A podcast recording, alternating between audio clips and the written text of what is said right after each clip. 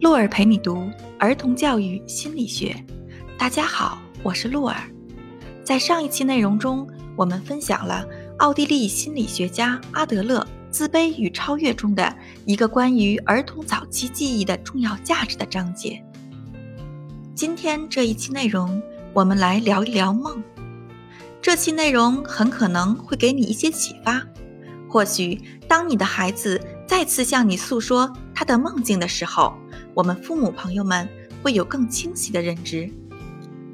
解释梦的理论只有两种，是最容易为人了解，而且也合乎科学的。一个是弗洛伊德的精神分析学派，一个是个体心理学派。从人类最古老的年代起，我们一直对梦充满了兴趣。那时候，人们常常以为。在梦里会有某些精灵、鬼神或者祖先占据我们的心灵，从而影响我们。在遇到困难时，甚至会借用梦来指点迷津。原始民族啊，还会在梦中寻找预言和征兆。希腊人和埃及人到庙里面参拜，希望得到一些神圣的梦来指引生活。并把梦作为治疗疾病的一种方法。印第安人以斋戒、沐浴、行圣礼等非常繁荣的宗教仪式来引发梦。他们相信，在梦里他们会成为预言家，进入未来的世界，并能够预见以后会发生的事情。从科学的立场上。以上观点可能就显得有些荒诞无稽了。阿德勒有一个观点，他认为做梦的人预见未来的能力比清醒而能完全支配其官能的人差得很远。梦不仅不会比日常思维更能理智地预测未来，反而更为的混乱，难以理解。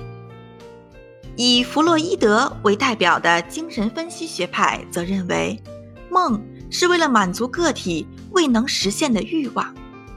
比如说，现实生活中，一个人可能是生活在巨大的压力之下，在梦里，他就有可能让自己成为一个无所不能的人。再比如说呀，如果一个人心爱的人或者敬爱的长辈突然离世了。这个人在平时生活中，可能为了表现出某种坚强而强行压抑自己的思念和痛苦，那么在梦里，他就有可能会经常梦到这些人。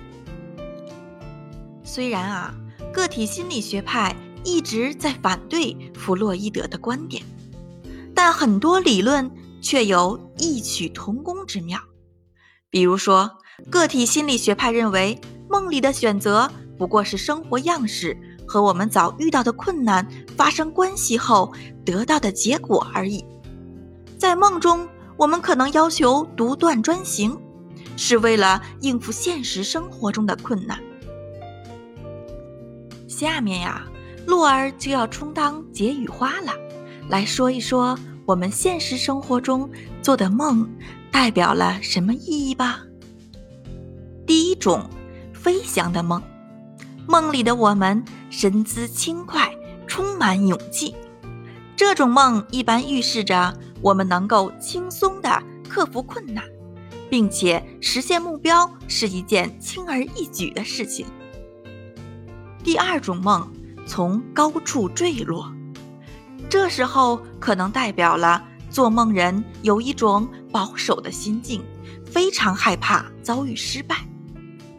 如果现实生活中我们经常厉声斥责孩子，不要这样，不要那样，这样也不行，那样也不行，那么被包围在虚构的危险里的孩子也会经常做这样的梦。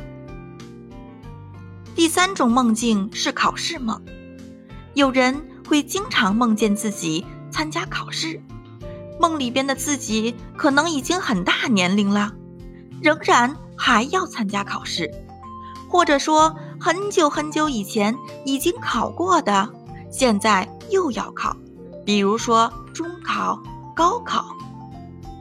这说明了什么呢？说明你很有可能还没有准备好面临即将到来的问题。想必呀，很多听众朋友们都做过以上几种梦。接下来我们来说一说儿童的梦。